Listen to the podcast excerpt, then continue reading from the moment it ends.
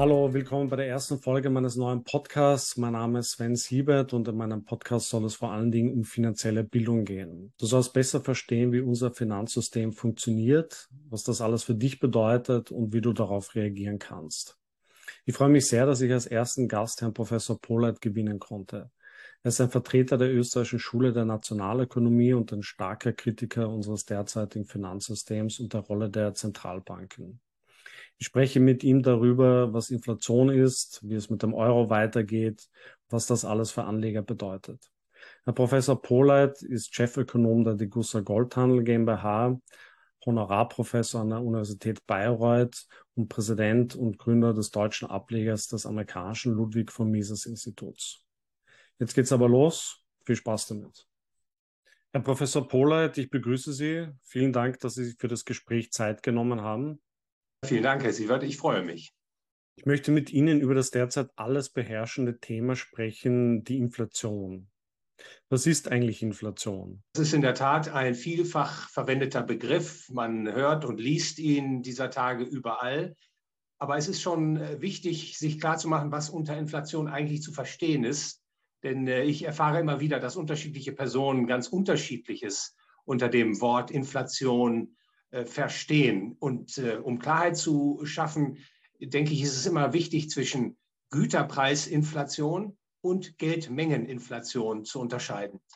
Äh, Güterpreisinflation, das ist das, was man tagtäglich beobachten kann. Gerade aktuell im Euroraum steigen die Konsumgüterpreise mit etwa 8,6 Prozent gegenüber dem Vorjahr im Monat Juni 2022. Die Menschen merken natürlich, dass alle Preise sich verteuern. Und äh, das ist Güterpreisinflation, also das Ansteigen der Preise im Zeitablauf fortgesetzt und auf breiter Front. Und wenn das geschieht, dann sinkt natürlich die Kaufkraft des Geldes. Denn man bekommt dann weniger für sein Geld, wenn die Güterpreise ansteigen.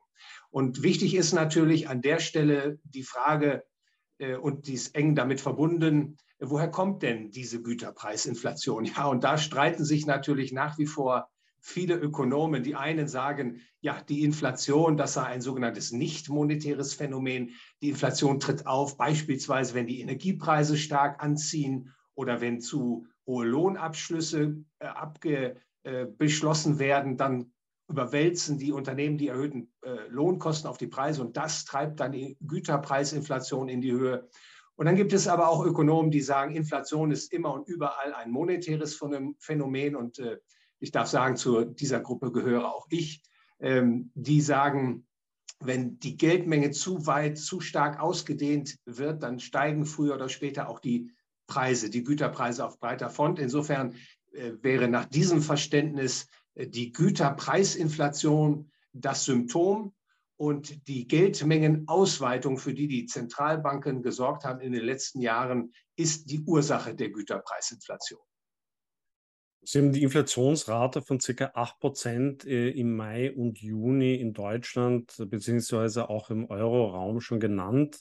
Äh, diese Inflationsrate wird anhand des Verbraucherpreisindex gemessen.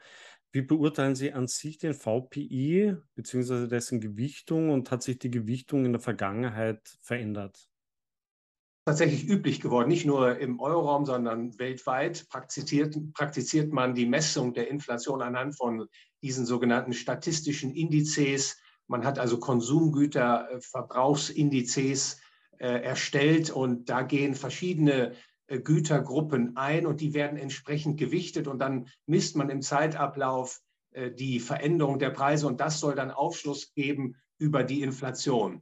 Äh, Sie merken vielleicht schon an meiner ersten Antwort, dass ich äh, die Inflation als Geldmengenausweitung ähm, verstehe. Und das steht etwas äh, im Kontrast zu, zur landläufigen Auffassung, man müsse die Inflation anhand dieser Konsumgüterpreisindizes bemessen. Inflation, und das sagten auch die früheren Ökonomen, ist eigentlich das, was die Güterpreise letztlich in die Höhe treibt. Die Symptome, das ist eben der Güterpreisanstieg die Indizes sind äh, durchaus aus einer Reihe von Gründen zu kritisieren.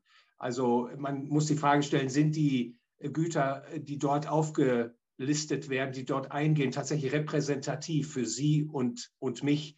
Und da wird man feststellen, Das ist so eine Durchschnittsbetrachtung, die eigentlich für keinen passt. Da sind auch Gütergruppen enthalten, die man nicht tagtäglich kauft. Ähm, und auch die Gewichte, da kann man natürlich auch äh, Kritik anwenden, ob die richtig denn auch, äh, ob die richtig gewichtet sind. Es kommt aber noch etwas hinzu. Äh, das ist, das ist die sogenannte qualitative Anpassung. Also die Statistiker berücksichtigen Qualitätsverbesserungen bestimmter Produktgruppen und dann wird gewissermaßen der Qualitätszuwachs preislich herausgerechnet. Das heißt, diese Indizes verwenden Preise, die ähm, so teilweise so gar nicht gezahlt werden an der Ladenkasse. Also insofern, ich rate mit großer Vorsicht, diese ähm, Preisindizes zu interpretieren. Und nochmal an der Stelle äh, kann man nur Ihren Zuschauerinnen und Zuschauern empfehlen, schauen Sie auf die Geldmenge. Das ist letztlich das, äh, was äh, die Preise treibt und auch die Einkommen und Vermögen in der Volkswirtschaft verschiebt. Die amerikanische Zentralbank und auch die EZB haben ja die Geldmenge in den letzten Jahren massiv ausgeweitet. Wie hoch wäre eigentlich die Inflationsrate, wenn man sie anhand der Geldmengenausweitung bemessen würde? Das ist richtig. Die Zentralbanken äh, gerade in Amerika und hier im Euroraum haben die Geldmenge massiv ausgeweitet. Seit Ende 2019 ist die Geldmenge M2 in den Vereinigten Staaten von Amerika um etwa 43 Prozent erhöht worden. Geldmenge M2 bedeutet das Bargeld, was die Bürger und Unternehmer in ihrer Kasse haben, plus den kurzfristigen Bankeinlagen, die also bei äh, Depositenbanken gehalten werden. 43 Prozent beträgt die Zunahme dieser, dieser Geldmenge. Und äh, das Wirtschaftswachstum nimmt natürlich etwas zu, aber das ist ein gewaltiger Geldmengenüberhang, der sich da aufgebaut hat. Und man muss befürchten, dass sich das noch weiter in steigenden Preisen niederschlägt. Das können steigende Konsumgüterpreise sein, das können dann aber auch steigende Vermögensgüterpreise sein, also Aktien- und Häuserpreise beispielsweise. In jedem Falle ist da, wenn man diesen Geldmengenüberhang nicht einfängt, äh, zurückführt, was derzeit sehr unwahrscheinlich ist, dass sich das in einer noch starken Steigerung der Preise und einem äh, Herabsetzen der Kaufkraft des Dollar niederschlägt. Im Euroraum sind die Dinge ähnlich. Die Geldmenge ist allerdings nicht ganz so stark angestiegen. Um etwa 23 Prozent hat die äh, Europäische Zentralbank die Geldmenge M3 erhöht. Aber auch das ist ein gewaltiger Geldmengenüberhang, zumal ja die Euro-Volkswirtschaften gar nicht mehr wachsen. Also hier, auch hier ist noch mit einem Inflationsschub zu rechnen, auch wenn die Europäische Zentralbank die Zinsen äh, anheben sollte. Wir haben es ja schon erwähnt, die Inflationsrate liegt bei 8 Prozent. Ähm, viele Menschen haben gar keine Vorstellung, was das eigentlich bedeutet. Ähm, was bedeutet eine Inflationsrate von 8% für ein Vermögen von 100.000 Euro für fünf Jahre? Bedeutet natürlich, dass jedes Jahr die Kaufkraft Ihres Geldes um 8% abnimmt. Also wenn Sie anfänglich diese 100.000 Euro vorrätig haben, dann sinkt nach einem Jahr die Kaufkraft um 8 Prozent. Also das sind ja schon 8000 Euro, äh, die vernichtet werden. Und im nächsten Jahr passiert das Gleiche. Von dem äh, verbliebenen Betrag werden ebenfalls nochmal 8 Prozent abgezogen. Das führt natürlich zu einer Verarmung. Die Ersparnisse werden herabgesetzt. Ähm, das äh, Vermögen, was äh, Bürger sich erarbeitet haben und das sie in Form von beispielsweise sich Termin- und Sparguthaben halten oder in Form von äh, Rentenschuldverschreibungen, beispielsweise in ihren Lebensversicherungen. Das wird alles herabgesetzt. Das ist eine Verarmung derjenigen, die also auf Nominalwerte gesetzt haben, die dem Euro Vertrauen geschenkt haben, beziehungsweise auch anderen äh, Währungen, denn diese Kaufkraftentwährung, die vollzieht sich ja derzeit in nahezu allen großen Währungsräumen der Welt. Die Inflation als Phänomen trifft ja nicht alle gleich in unserer Gesellschaft. Ähm, wen trifft eigentlich die Inflation am stärksten? Stichwort Vermögenspreisinflation. Ich bin geneigt zu sagen, dass Inflation immer und überall ein Übel ist, ein wirtschaftliches und gesellschaftliches Übel. Und Ihre Frage lässt das schon anklingen. Inflation trifft die breite Bevölkerung. Wir sprachen jetzt eben schon über die äh, Guthaben bei Banken, das Sparvermögen, was beispielsweise in Euro denominiert ist, äh, das wird herabgesetzt. Die Menschen werden entsprechend ärmer. Inflation hat natürlich viele weitere Folgen, ähm, beispielsweise äh, die Verschlechterung ähm, der Wirtschaftsrechnung, die man mit Geld ausübt. Das wird dazu führen, dass es mehr Fehlinvestitionen gibt, äh, dass Unternehmer also falsch kalkulieren und dann auf falschem Fuß erwischt werden, dass Investitionen sich nicht rechnen. Das schädigt auch Wachstum und Beschäftigung. Ähm, Inflation ist also ein Prozess, äh, der das Wirtschaften erschwert. Ähm, an der Stelle muss man berücksichtigen, äh, dass die Inflation natürlich unterschiedliche Produktgruppen zu unterschiedlichen Zeiten trifft. Derzeit sehen wir insbesondere, dass die Konsumgüterpreisebene, also die Endverbraucherpreisebene, stark betroffen ist. Ähm, Inflation kann natürlich auch Aktienkurse in die Höhe heben oder äh, Häuserpreise in die Höhe heben. Äh, das ist dann natürlich ein Vorteil für diejenigen, die diese Vermögensgüter in ihrem Portfolio haben. Die werden also relativ besser gestellt als diejenigen, die auf Euro und Dollar und Co gesetzt haben.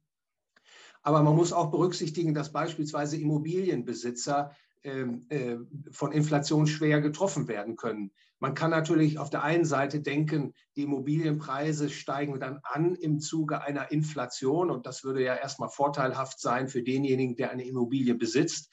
Da muss man allerdings in Rechnung stellen, dass auch eine Immobilie natürlich laufende Ausgaben hat. Man muss Reparaturen äh, bezahlen, man muss äh, äh die Energie bezahlen, das Haus äh, zu heizen etc. Und wenn dann natürlich die Inflation diese Kosten in die Höhe treibt, dann kann es auch problematisch werden, werden für einen Immobilienbesitzer. Also Inflation ist etwas sehr, sehr Tückisches. Äh, aber insgesamt weiß man auch aus der Erfahrung, die breite Bevölkerung ist letztlich im Nachteil, die leidet unter Inflation und natürlich da ganz besonders die unteren und mittleren Einkommen, die häufig auch nicht die Möglichkeit haben, andere Vermögensgüter zu erwerben, um der Inflation zu entkommen. Die Inflationsrate im Euroraum und auch in den USA bei ca. 8% liegt, äh, liegt die Inflationsrate in der Schweiz bei 3%. Das ist deshalb erstaunlich, weil alle Argumente, die für die hohe Inflationsrate in den Medien vorgebracht werden, also der Krieg in der Ukraine und auch die gestörten Lieferketten durch Corona, ja eigentlich auch auf die Schweiz zutreffen müssten. Äh, vielleicht können Sie noch näher darlegen, warum die Inflationsrate in der Schweiz deutlich niedriger ist sprechen Sie einen entscheidenden Faktor an. Die Schweizer Nationalbank hat seit Ende 2019 die Geldmenge M3 um etwa 8 Prozent ausgeweitet. Im Vergleich dazu im Euroraum ist sie um 23 äh, Prozent etwa gestiegen. Also daran sieht man schon, der inflationäre Effekt, den die äh, Zentralbank in der Schweiz produziert, das ist wesentlich geringer. Entsprechend ist auch der Inflationsdruck derzeit geringer. Und hinzu kommt natürlich auch, dass derzeit der Energiepreisschock stark sich niederschlägt in diesen Inflationsstatistiken. Also Öl- und Gasverteuerung, das schlägt sich massiv nieder in diesen Preissteigerungen, die man statistisch erfasst. In der Schweiz ist äh, der Energiemix ein anderer. Die Schweizer äh, sind gar nicht so stark abhängig von Öl und Gas. Etwa 58 Prozent sind erneuerbare Energien, also beispielsweise äh, Wasserkraftwerke. Und insofern ist die Schweiz da in einer glücklicheren Position. Der, der, Kostendruck von der Energiepreissteigerung ist weitaus geringer als in Amerika oder im Euroraum. Und hinzu kommt, ich sagte das bereits, der Geldmantel ist nicht so stark ausgeweitet worden. Und äh, das hat dazu beigetragen, dass die Schweizer also vor einer so hohen Inflation, wie wir die derzeit erleiden müssen, verschont geblieben sind. Sie haben schon die Rolle der Zentralbanken angesprochen. Die amerikanische Zentralbank hat die Zinsen schon angehoben und hat weitere Zinsanhebungsschritte angekündigt.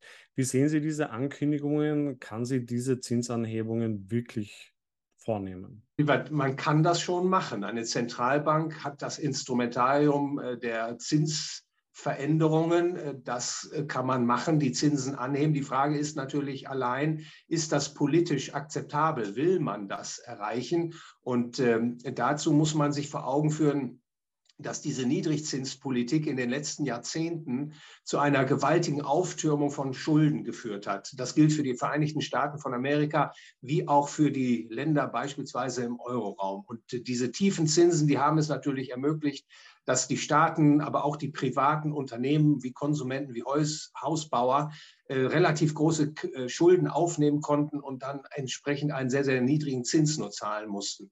Wenn man den Zins jetzt hochhebt, dann bedeutet das natürlich, dass die Zeit des billigen Geldes vorbei ist und dann geraten vermutlich viele Schuldner in Probleme. Kredite werden fällig, müssen anschlussfinanziert werden zu höheren Zinsen und das belastet natürlich die Ausgaben. Hinzu kommt, dass sich dann viele Investitionen nicht mehr rechnen, die im Umfeld niedriger Zinsen gemacht wurden. Also kurzum, das äh, läuft auf eine Anpassungsrezession hinaus, wenn man den Zins tatsächlich anhebt. Deswegen auch die, äh, meine Einschätzung, äh, kann man das, wird man das tun? Also ich befürchte, dass man versucht, die Wirtschaften vor einer scharfen Rezession zu bewahren. Und das führt dann dazu, dass man nur kosmetisch den Zins anhebt, also nicht wirklich ein Zinsniveau etabliert, das, das dafür sorgt, dass die Geld- und Kreditmengen Wachstumsraten zurückgehen, dass die künftige Inflation abgebremst wird, sondern ich befürchte, dass die Zentralbanken davor zurückschrecken und dass die Inflation letztlich gekommen ist, um zu bleiben, also dass es keine Rückkehr mehr geben wird zu der Inflation von 2 Prozent, sondern im Gegenteil, dass die Inflation deutlich höher ausfallen wird in den kommenden Jahren. Und hier meine ich eben auch die Güterpreisinflation, als das viele äh, gewohnt waren in der Vergangenheit. Und das Halten von Geld, ob Dollar, Euro äh, oder äh, Schweizer Franken letztlich auch und oder britisches Pfund zum Verlustgeschäft werden. Sie haben die zukünftige Entwicklung schon angesprochen. Die Inflation wird höher ausfallen. Äh, aber sehen Sie im Horizont möglicherweise eine Hyperinflation äh, oder ist das ein übertriebenes Schreckensszenario, das aus Ihrer Sicht nicht sehr realistisch ist? Die Erfahrung, die man gemacht hat in der Währungsgeschichte, lässt sich das nachlesen und nachzeichnen mit ungedecktem Papiergeld. Und über das reden wir hier an der Stelle. Euro, US-Dollar, alle großen Währungen der Welt, japanischer Yen wie auch äh, chinesischer Renminbi, sind sogenanntes ungedecktes Papiergeld oder man kann auch äh, Fiat-Geld dazu sagen. Und äh, diese Experimente sind immer wieder gemacht worden in der, in der Währungsgeschichte und sie sind immer wieder gescheitert. Die Währungen sind im Kauf, in der Kaufkraft stark herabgesetzt worden und das ist entweder durch dauernde hohe Inflation erfolgt oder dann in den Extremen äh, durch Hyperinflation. Da gibt es reichhaltige Beispiele. Insofern ist die Hyperinflation äh, sicherlich nicht eine Unmöglichkeit. Und die Gefahr besteht, gerade vor dem Hintergrund äh, dieses Szenarios, was ich Ihnen eben aufgezeigt habe, wenn die Zentralbanken nicht dazu übergehen, äh, tatsächlich die Inflation wieder zurückzuführen und die Marktakteure müssen befürchten, dass die Inflation chronisch hoch bleibt oder weiter erhöht wird, dann kann daraus natürlich auch eine Hyperinflation erwachsen. Und vielleicht das jüngste Beispiel ist die Türkei. In der Türkei war die Inflation in den letzten 20 Jahren im Durchschnitt zwischen 5, 10 Prozent pro Jahr. Äh, dann zog äh, die Inflation mächtig an. Jetzt ist die Inflation bei gemessenen über 80 Prozent. Gegenüber dem Vorjahr sind die Konsumgüterpreise um 80 Prozent gestiegen in relativ rascher Abfolge. Und äh, das kann immer passieren, auch mit einer ungedeckten Währung. Also die Hyperinflation ist auf dem Wahrscheinlichkeitsspektrum mit einer, mit einer Wahrscheinlichkeit von höher als null anzusiedeln. Meine Hauptsorge gilt allerdings derzeit eher der fortgesetzten Hochinflation. Wie hoch müssen eigentlich die Zentralbanken, konkret die EZB, die Zinsen anheben, um die Inflation effektiv zu bekämpfen?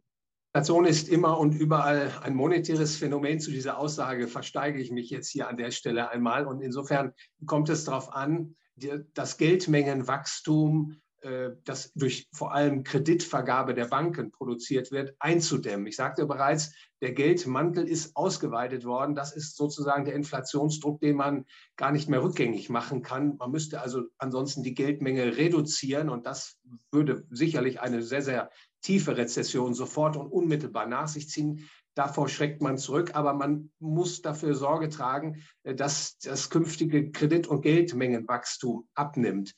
Ähm, das ist eine gute Frage, wo der Zins da liegen müsste. Also im Grunde müsste die Zentralbank den Zins anheben und dann muss man eben so lange anheben, bis das Geld- und Kreditmengenwachstum sich abgeschwächt hat.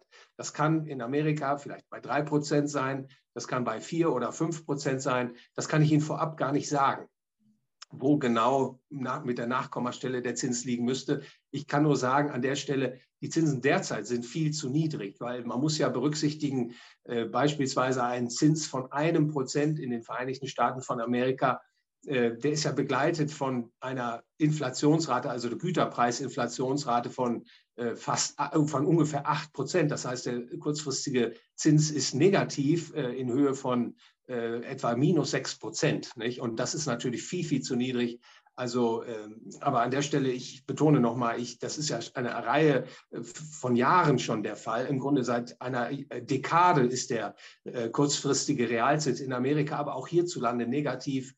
Und äh, daran erkennt man auch, äh, die Zentralbanken haben dieses Szenario also sehenden Auges herbeigeführt. Und äh, das Problem ist mittlerweile so groß geworden, dass man das ohne große Erschütterung sicher gar nicht mehr aus der Welt schaffen kann. Die EZB hat in der Vergangenheit immer davon gesprochen, dass die hohe Inflation nur vorübergehend ist. Äh, nun hat Frau Lagarde äh, kürzlich in einer Podiumsdiskussion gesagt, dass sie nicht davon überzeugt ist, dass wir in ein Umfeld niedriger Inflationsraten zurückkehren werden. Äh, wusste es die EZB nicht besser? Hat sie sich einfach nur getäuscht? Äh, wie ist da Ihre Ansicht? Bekanntlich äh, versuchen Zentralbanken immer die Verantwortlichkeit für die Inflation anderen Faktoren zuzuweisen. Man sucht immer Sündenböcke anderswo für äh, die, äh, die hohe Inflation. Das war in den 70er Jahren ähnlich. Insofern sollte uns das nicht überraschen. Politiker ebenfalls und auch ähm, systemtreue Ökonomen schließen sich da nahtlos an. Also beispielsweise verweist man auf steigende Energiepreise oder gierige Unternehmer, die die Preise äh, äh, in der kurzen Frist stark erhöhen oder eben die, die, ähm, die Gewerkschaften, die überzogene Lohnforderungen stellen. All das äh, dient als, als Sündenbock, um die Inflation zu erklären. Aber ich sagte Ihnen ja bereits, ich gehöre zu den Ökonomen, für die das Ausweiten der Geldmenge letztlich ähm, die Ausweitung der Geldmenge ist letztlich verantwortlich für die Inflation. Und wir leben ja in einem Geldsystem, das äh, monopolisiert ist durch die Staaten. Die staatlichen Zentralbanken sind die Geldproduktionsmonopolisten und dort liegt auch die Verantwortlichkeit für die Geldmengenausweitung. Also das sollte man äh, sicherlich klar vor Augen haben. Und dann ist es natürlich so, Inflation wirkt, ist ja eine Umverteilung. Wir sprachen das ja eben schon an. Die einen gewinnen, die anderen verlieren. Und der Staat, wenn er stark verschuldet ist, hat ein großes Interesse daran, dass die Inflation steigt. Dann entwertet das nämlich die ausstehenden Schulden. Äh, gerade dann, wenn der Zins von der Zentralbank tief gehalten wird, dann gibt es nämlich einen negativen Realzins und die Gläubiger, die werden gewissermaßen zu Ader gelassen. Und dieser Anreiz, der führt natürlich dazu, dass die Zentralbanken derzeit auch diese Inflation äh, nicht nur erzeugt haben, sondern auch nicht wieder einfangen wollen. Denn die Politik, die Staaten äh, verdienen gewissermaßen daran, dass äh, der Realzins die reale Schuldenlast herabsetzt. Und dann muss man das Ganze natürlich garnieren mit, mit dem Versprechen, die Inflation sei nur kurzfristig, nur vorübergehend, damit die Leute nicht ihre Inflationserwartungen anpassen. Also dann die, die, das Spiel durchschauen, die Täuschung durchschauen, denn dann passen sie ihre Löhne und ihre äh, Vertragsklauseln an die erhöhte Inflation an und dann verschwindet das Täuschungsmoment äh, der Inflation. Das will man natürlich verhindern. Insofern erkläre ich mir dadurch insbesondere, dass man also gesagt hat, es sei nur vorübergehend und äh, die Inflation äh, werde sich bald auch wieder verringern. Der Euro hat erst kürzlich die Parität zum Dollar erreicht. Ähm wie ist Ihre Ansicht? Äh, wie ist der Blick auf die Zukunft? Äh, wird der Euro zu einer Weichwährung? Ich darf sagen, dass die Erwartung, äh, dass der Euro die Parität erreicht, beziehungsweise auch noch unter die Parität fällt, aus meiner Sicht sehr wahrscheinlich war. Und das entsprach auch meiner persönlichen Prognose in den letzten anderthalb Jahren. Ähm, ich glaube also auch, dass ein Bereich von 0,95 durchaus wahrscheinlich ist äh, in den kommenden Monaten, vielleicht nicht in einer direkten äh, Bewegung, aber tendenziell gibt der Euro weiter nach. Momentan ist nicht nur der Euro, äh, zeigt eine massive Schwäche gegenüber dem Dollar, sondern auch der japanische Yen, der noch stärker verloren hat in, der, in den vergangenen zwölf Monaten gegenüber dem US-Dollar. Und äh, das ist natürlich eine Entwicklung, die Krisen, die krisenhafte Lage der Weltwirtschaft äh, veranlasst viele Investoren dann doch im US-Dollar die, äh, den sicheren Hafen zu erblicken. Das äh, kann man an der Stelle schon sagen. Und wie Sie richtigerweise äh, bemerkt haben, Äh, die US-Zentralbank hat zumindest ein wenig den Zins angehoben und das schafft offensichtlich bei den Investoren ein gewisses Vertrauen, zumal ja auch jetzt wieder auf den Euro geblickt, äh, die Situation sehr prekär geworden ist. Nicht nur die Verschuldungslage gerät zusehends außer Kontrolle im Euroraum. Die Staaten türmen immer höhere Verschuldungen auf, sondern das äh, gesamte, äh, die wirtschaftliche Leistungsfähigkeit gibt ja derzeit auch nach im Euroraum, insbesondere mit äh, dem Energieentzug jetzt, den man sich ja durch die Sanktionen eingehandelt hat, sinkt die Wettbewerbsfähigkeit vieler Unternehmer äh, hier im Euroraum relativ zu anderen Wirtschaftsregionen. Das Kapital äh, wird vermutlich künftig verstärkt in anderen Regionen angelegt. Und das setzt natürlich schon den Euro-Wechselkurs unter Druck. Also nochmal, das hat natürlich auch viele hausgemachte Probleme und die Inflation kommt natürlich sicherlich hinzu. Also ich befürchte, dass der Euro da noch weiter nachgibt, also dass es nicht nur bei der Parität bleibt, sondern dass der Wechselkurs deutlich und nachhaltig unter die Parität fallen wird. Der Euro verliert an Wert gegenüber dem Dollar. Die Inflation ist nachhaltig hoch. Äh, wie ist Ihre Sicht auf die zukünftige Entwicklung? Steht am Ende möglicherweise eine Währungsreform?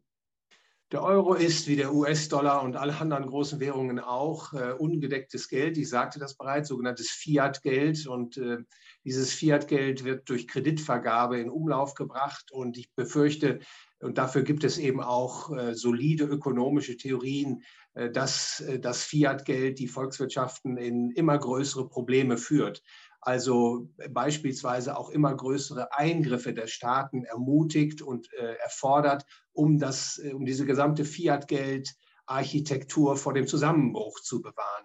Und das kann das, oder das sieht man auch schon dass immer mehr marktwirtschaftliche Elemente zurückgedrängt werden, der Staat vordringt in nahezu alle Wirtschafts- und Gesellschaftsbereiche und äh, dass dadurch in der ersten Stufe eben Freiheit äh, der Unternehmer und Konsumenten immer weiter zurückgedrängt wird. Die Wachstumsmomente lassen nach, die Investitionsrenditen sinken und ähm, die Neigung dann, das aufzufangen mit steigenden Staatsdefiziten, das äh, zeigt sich dann unumwunden. Das sehen wir ja auch schon in den letzten Jahrzehnten. Die Verschuldung der Staaten steigt immer weiter an, die wirtschaftliche Leistungsfähigkeit sinkt. Ähm, dann erscheint es an einem bestimmten Punkt eben attraktiver zu sein, die Inflation in die Höhe zu treiben, als äh, die Staatshaushalte zu sanieren.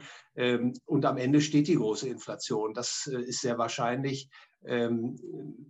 Auch eine Währungsreform ist durchaus äh, denkbar, sehr wahrscheinlich, denn wenn man es in die weitere Zukunft denkt, denke ich, dass die Fiat-Geldkonstruktionen einfach nicht aufrecht zu sind wenn die Volkswirtschaften äh, wirklich äh, nicht in eine sogenannte Lenkungs- und Befehlswirtschaft äh, verfallen wollen. Ähm, also insofern, das Zukunftsszenario ist mit einer gewissen Unsicherheit belastet.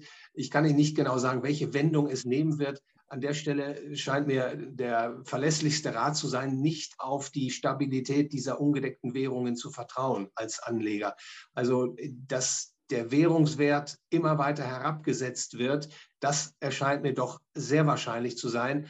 Und ob es dann zu einer Währungsreform kommt, ob Nullen dann gestrichen werden auf den umlaufenden Banknoten, das kann ich Ihnen natürlich nicht sagen, weil auch ich keine Glaskugel besitze. Aber die Kaufkraft dieser Währungen, die wird eine Richtung haben und die ist nach Süden gerichtet. Bevor wir besprechen, was das alles für Anleger bedeutet, äh, noch eine andere Frage. Sie haben schon erwähnt, es gibt ja unterschiedliche Wirtschaftstheorien, die auch unterschiedliche Antworten auf die derzeitige Krise bieten. Es gibt eine Wirtschaftstheorie, die MMT oder Modern Monetary Theory, die stark auf dem Vormarsch ist, die ja im Wesentlichen sagt, äh, dass der Staat unbegrenzt oder auch die Zentralbanken unbegrenzt Geld drucken kann. Ähm, wie ist Ihre Ansicht zu MMT? Ich empfinde diese Modern Monetary Theory äh, gar nicht als äh, abgeschlossene, durchdachte Theorie. Das ist eine Rezeptur äh, zum staatlichen Gelddrucken. Die Idee ist, dass man also die Defizite, die der Staat auflaufen lässt, also indem er mehr ausgibt, als er einnimmt, dass man das dann durch Ausgabe von neuem Geld finanzieren kann. Äh, das ist das Anwenden der sogenannten Inflationssteuer. Und das ist altbekannt, das ist nichts Neues. Aber es ist natürlich verlockend, äh, so einem Attribut modern eine Theorie auszustatten. Und das trifft natürlich auch auf politische Begehrlichkeiten, dieses Versprechen, die Zentralbank nutzen zu können, die Geldmenge auszuweiten um das Finanzierungsproblem des Staates zu lösen, äh, auch dann mit den Beschönigungen, dass man die Geldmenge wieder zurückholt, wenn die Inflation zu hoch ist. Das erscheint mir doch alles sehr, sehr vage zu sein. Das ist auch nicht auf einem soliden äh, Fundament basierend, aber verlockend natürlich für Politiker und Regierungen, gerade in Zeiten der Bedrängnis, wenn die Schuldenlage zu groß ist, sich auf solch eine Theorie zu berufen. Aber das Ergebnis äh, einer solchen Anwendung, die lässt sich ja auch in der Währungsgeschichte beobachten. Also die ganzen Hyperinflationen, nehmen wir mal das äh, dunkle Extrembeispiel der Weimarer Hyperinflation. Das war ja genau das Anwenden der elektronischen Notenpresse zur Finanzierung staatlicher Ausgaben. Das äh, ist ja nicht so, dass die Hyperinflation eintrat während des Ersten Weltkrieges, der ja 1918 schon endete, sondern die Hyperinflation kam erst richtig in Gang Ende 1922 und fand dann ihren Hochpunkt im November 1923. Also der Krieg war schon lange vorbei, aber der Staat, die neue Weimarer Republik, die äh, nahm im Rückgriff äh, auf die Elektro, äh, damals auf die auf das Drucken von immer mehr Banknoten, um die staatlichen Ausgaben zu finanzieren. Also da gibt es Beispiele, wo das endet. Sie haben jetzt schon angesprochen, man sollte sich als Anleger derzeit nicht auf den Euro verlassen. Ähm, was würden Sie Anlegern empfehlen derzeit? Gold, amerikanische Aktien?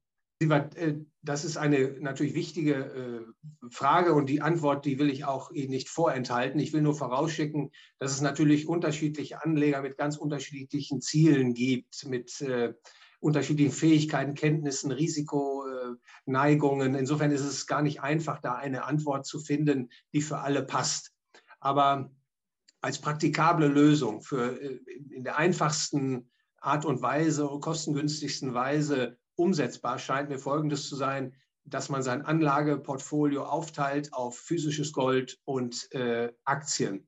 Äh, beispielsweise je nach äh, Liquiditätsneigung und Risikoaversion äh, zwischen 20 und 30 Prozent physisches Gold, vielleicht sogar 40 Prozent und den Rest äh, weltweit äh, investieren in ein weltweit diversifiziertes Aktienmarktportfolio.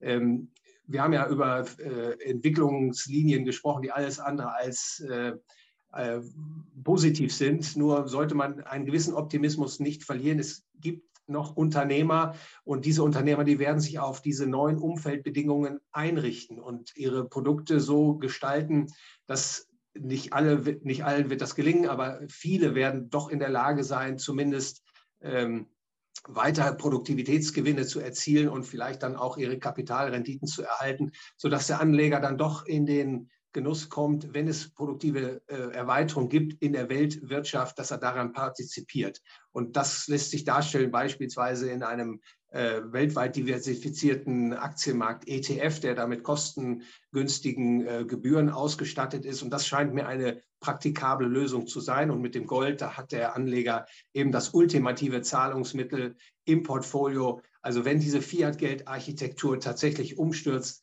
dann bin ich ziemlich sicher, dass das Gold äh, mehr als äh, kompensierend wirken wird für Verluste, die man in anderen äh, Vermögenstiteln erleiden wird.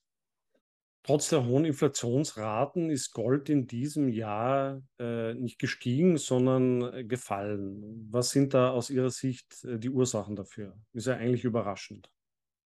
Also der Goldpreis ist in Dollar gefallen, das ist richtig. Äh, das liegt meiner Meinung nach daran, dass, und das hatten wir ja eben schon angesprochen, dass der US-Dollar nach wie vor der sichere Hafen ist aus Sicht, aus Sicht vieler internationaler Anleger. Der, der Geldzufluss ist in den US-Dollar, wann immer es Probleme im internationalen Finanzsystem gibt. Und das zeichnet sich jetzt eben auch äh, in den letzten Monaten ab hat sich abgezeichnet. Ähm, aber allerdings ist der Goldpreis beispielsweise in Yen gerechnet auf einem Rekordhoch. Also der Yen hat so stark abgewertet, also dass der Goldpreis in Yen gerechnet mittlerweile ein Rekordhoch erreicht hat von etwa 240.000 Yen pro Feinunze. Und im Euro ist es so, dass der Euro-Goldpreis äh, mehr oder weniger sich seitwärts bewegt hat in den letzten Wochen und eigentlich recht nahe am Rekord, letzten Rekordhoch handelt. Ähm, und ich glaube, das ist auch interessant, dass Sie das anfragen. Ich glaube, da ist auch eine gewisse Indikationen mit verbunden. In der ersten Stufe der Zweifel an den ungedeckten Währungen erstarkt der US-Dollar, der Goldpreis nimmt ab in US-Dollar, in anderen Fiat-Währungen steigt allerdings äh, der Goldpreis und in der nächsten Bewegung wird es vermutlich so sein, ähm, dass auch der Dollar gegenüber dem Gold nachgeben wird, weil äh, aus meiner Sicht tatsächlich es nur eine ultimative Währung gibt, nur ein Grundgeld der Menschheit und das ist das Gold. Und ich befürchte eben auch, dass die Spannungen so groß werden im internationalen Geldsystem, auch gerade wenn die Investoren realisieren, dass es kein, äh, Rück, keine Rückkehr aus dem Inflationsregime geben wird, dass dann auch das Gold in US-Dollar anziehen wird. Die G7-Staaten haben ja angekündigt, Goldimporte aus Russland äh, zu verbieten. Was hat das aus Ihrer Sicht für Auswirkungen auf den Goldpreis äh, kurzfristig und mittelfristig? Ich glaube, da hat man versucht, weitere Sanktionen zu erheben, um der russischen Wirtschaft zu schaden. Aber ich glaube, das wird ins Leere laufen. Also entweder wird Russland kein Gold exportieren in die Weltmärkte oder wenn, dann gibt es natürlich auch Länder, mit denen man Handel betreibt. Äh, ich nehme die Türkei als Beispiel. Dann wird beispielsweise das Gold in die Türkei verkauft. Ähm, und äh, es gibt ja natürlich einen Nachweis, wo stammt das Gold her, aber die Türken könnten dann beispielsweise das Gold äh, aus Russland kaufen, vielleicht mit einem kleinen Preisabschlag und die eigenen Goldbestände, die man hat, einschmelzen und mit einem entsprechenden äh, Nachweis dann in die Weltmärkte verkaufen. Ich glaube, daraus wird letztlich eben nicht äh, das erwachsen, was man sich politisch erhofft. Das kann Russland umgehen. Das ist eher, ähm, eher eine Sanktion, die vielleicht in der Öffentlichkeit so ein gewisses Aha-Erlebnis äh, äh, äh, hervorbringt, aber was nicht wirksam werden wird. Äh, es wird Russland möglich sein, das zu umgehen. Noch eine Frage zu Immobilienfinanzierungen. Ähm, Sie haben schon angesprochen, die Zinsen werden eher moderat steigen aus Ihrer Sicht. dennoch, was gilt es bei fremdfinanzierten Immobilientransaktionen derzeit zu beachten aus Ihrer Sicht? Ganz wichtig ist natürlich nicht überteuert zu verkaufen, also eine Immobilie zu einem Preis zu kaufen, der bei Problemen in der Leistung des Schuldendienstes eben am Markt verkaufbar ist, äh, sodass man dann seine Kreditschulden auch decken kann, dass man sich da also nicht überschuldet. Das scheint mir ganz wichtig zu sein. Das Zweite ist eben sicherzustellen, dass äh, an, angesichts der steigenden äh, Lebenshaltungskosten, dass man den Schuldendienst so bemisst, dass man da nicht in, äh, in, in Probleme gerät. Ähm, nehmen wir an, die äh, äh, Lebenshaltungskosten werden sich in den nächsten ein, zwei Jahren verdoppeln. Was bedeutet das äh, für mein Einkommen, wenn ich feste Zahlungen habe in Form von Zins und Tilgung? Also darüber sollte man sich eingehend Gedanken machen, den Bleistift spitzen und genau nachrechnen. Oder was bedeutet es, wie hoch ist die Wahrscheinlichkeit, dass ich meinen Arbeitsplatz verliere? Äh, kann ich dann meinen Schuldendienst beispielsweise auf anderem vorhandenen Vermögen bestreiten, ja oder nein? Also da sollte man eine sorgfältige Risikoanalyse anfertigen und sich nicht äh, leichtfertig äh, in die Verschuldung hineinbegeben. Das ist aber ein grundsätzlicher Rat, den ich an der Stelle geben möchte. Und ich glaube, Sie sagten das bereits, äh, die Zinsen werden weiter künstlich niedrig gehalten. Ich glaube nicht an die Zinswende. Ich kann mir sogar sehr gut vorstellen, äh, dass in einem Jahr die Zinsen auch für Hypothekarkredite wieder deutlich tiefer sind, als sie es heute sind. Wir haben schon über das physische Gold gesprochen. als letzten Abschnitt möchte ich mit Ihnen über das digitale Gold, über Bitcoin sprechen. Wie sehen Sie Bitcoin? Äh, ist Bitcoin aus Ihrer Sicht ein valider Inflationsschutz oder nach wie vor ein hochspekulatives Asset? Grundsätzlich äh, sehr äh, positiv eingestellt gegenüber den Entwicklungen in den sogenannten Kryptomärkten. Ähm, Bitcoin ist sicherlich eine herausragende Entwicklung und ähm, hat sich auch meiner Meinung nach etabliert, hat in jedem Falle bereits ein Nischendasein, hat seine Fangemeinde und äh, ich glaube, Bitcoin wird entsprechend auch bleiben. Ähm, ich persönlich habe allerdings äh, keine Möglichkeit, äh, die Wertfindung zu vollziehen. Also ich könnte Ihnen nicht sagen, ist der Bitcoin richtig bewertet bei 20.000 oder bei 60.000 Dollar oder Euro. Ähm, insofern bin ich etwas zurückhaltend, äh, da eine äh, Empfehlung auszusprechen. Ich fühle mich mit anderen Vermögensklassen eben wohler. Das ist nicht ein Votum gegen Bitcoin, sondern das ist einfach meine beschränkte Kompetenz an der Stelle. Mit Blick auf die weiteren Entwicklungsmöglichkeiten des Bitcoin da muss man auch differenziert, äh, denke ich, äh, äh, differenziert denken. Ähm, kann Bitcoin zum Geld werden, also zum allgemein akzeptierten Zahlungsmittel? Das ist ja die große interessante Frage. Und da bin ich noch etwas zurückhaltend, weil ich sehe, äh, dass ein Geld, das allgemein akzeptierte Tauschmittel, das muss schon eine Reihe von Eigenschaften verfügen. Das muss vor allen Dingen auch intermediationsfähig sein. Und da bin ich noch nicht so sicher, ob Bitcoin tatsächlich diesen Schritt machen wird. Der Bitcoin soll ja immer einen Inflationsschutz darstellen mit seiner begrenzten Menge von 21 Millionen Einheiten. Er ist nun dieses Jahr doch relativ stark abgestürzt, hat also eigentlich trotz hoher Inflation dieses Versprechen nicht wirklich eingelöst. Äh, was sind aus Ihrer Sicht die Ursachen dafür?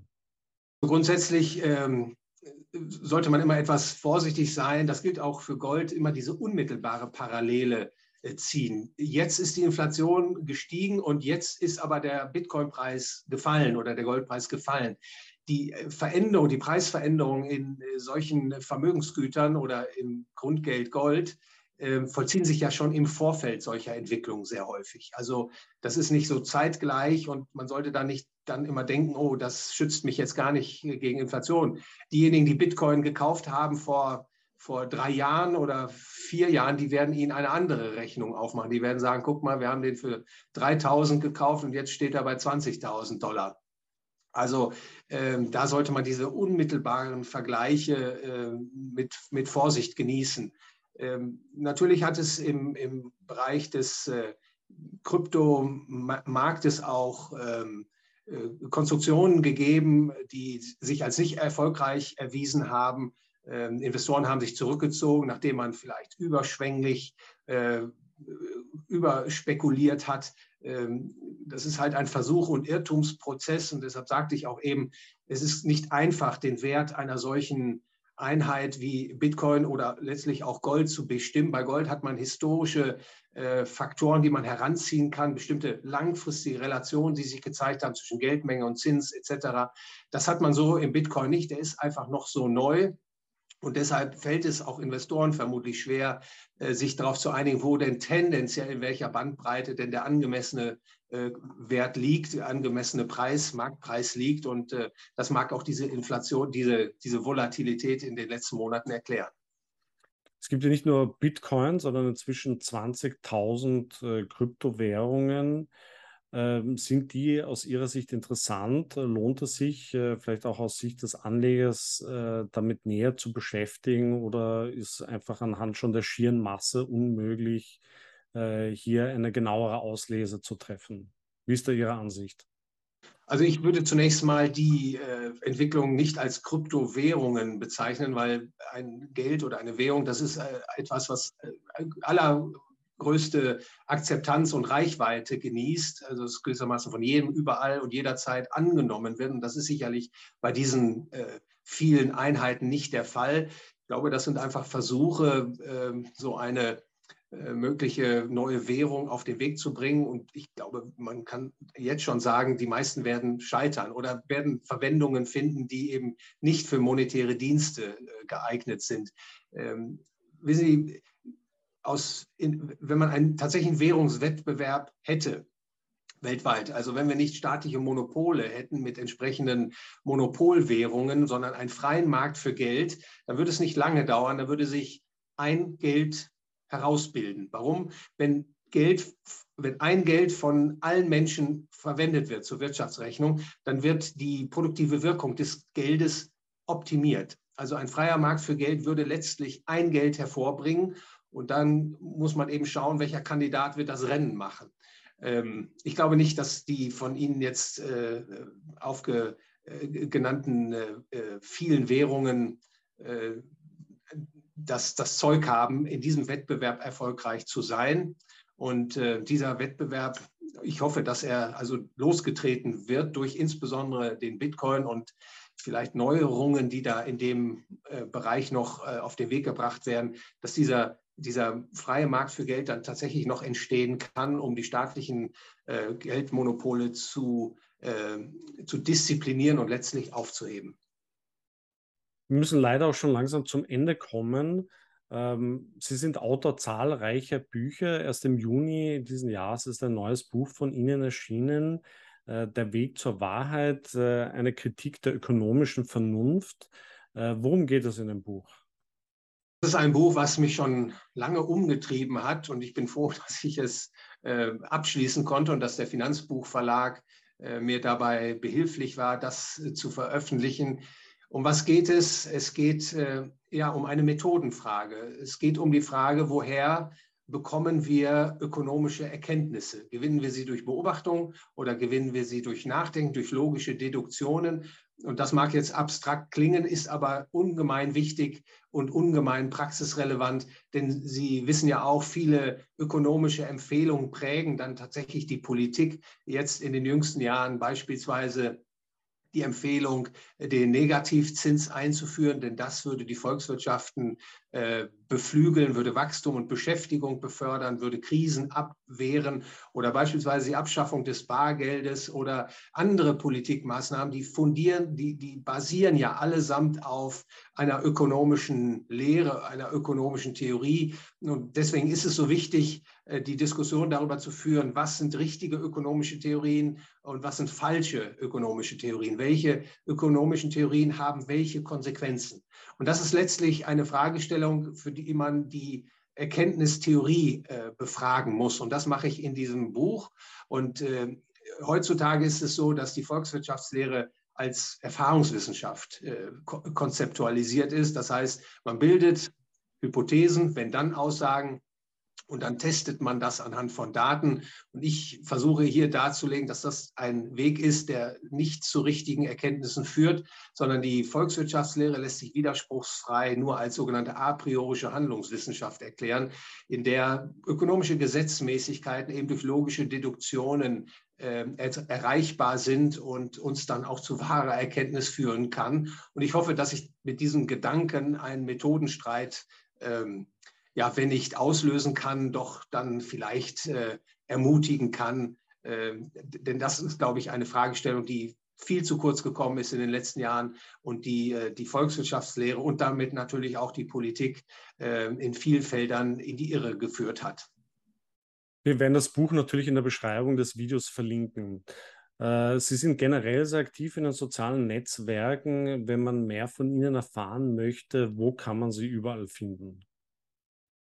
Es ist nett, dass Sie darauf hinweisen. In der Tat versuche ich, äh, meine Schriften äh, und, und Gedanken in den sozialen Medien zu verbreiten. Also wer Interesse hat, der kann mir auf Twitter, äh, Facebook, LinkedIn, Telegram, Getter folgen.